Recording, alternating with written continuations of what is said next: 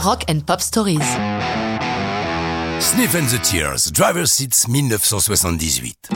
Sniff and the Tears, c'est avant tout un homme, Paul Robert, créateur du groupe, et Driver Seat, c'est, malgré une belle carrière, un hit mineur qui aurait dû être majeur.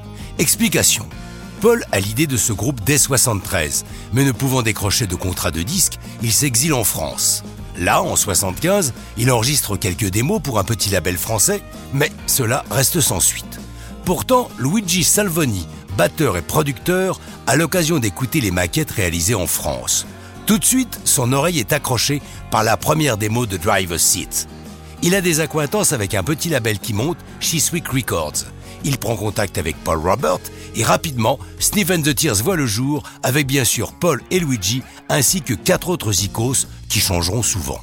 C'est donc à 6 qu'ils enregistrent Driver Seat et l'ensemble de Fickle Heart, premier album du groupe, une fois signé avec Chiswick. Driver Seat n'est pas à la gloire de la conduite automobile, mais compte les émotions contradictoires ressenties lors d'une séparation amoureuse. Lorsque Peter chante The New is Blue, I'll Never Remember My Time with You, il nous fait ressentir la difficulté à s'imaginer désormais vivre sans l'autre.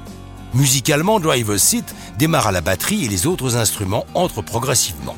Lorsque tout est en boîte, la très belle pochette choisie, première contrariété pour le groupe, la sortie de l'album est retardée de plusieurs mois, car Six Weeks cherche un nouveau distributeur, car les petits labels se font généralement commercialiser par les gros, le commercial nécessitant une grosse structure. La chanson finit par sortir à la fin 1978. L'accueil international est excellent. La chanson grimpera même jusqu'à la 15e place des hits américains. Et c'est aussi un gros succès dans l'Europe continentale. Mais ils ne sont pas prophètes en leur pays. D'abord, on les accuse de piller Dire Straits, ce qui est injuste, la chanson ayant été créée bien avant que Mark Knopfler et son gang ne soient connus. Nouvelle malchance, alors qu'ils obtiennent d'apparaître dans Top of the Pops, l'émission musicale anglaise de référence, en remplacement de dernière minute, un passage dans cette émission est réputé pour contribuer grandement au succès commercial d'une chanson. Et pof, l'usine de pressage du distributeur se met en grève.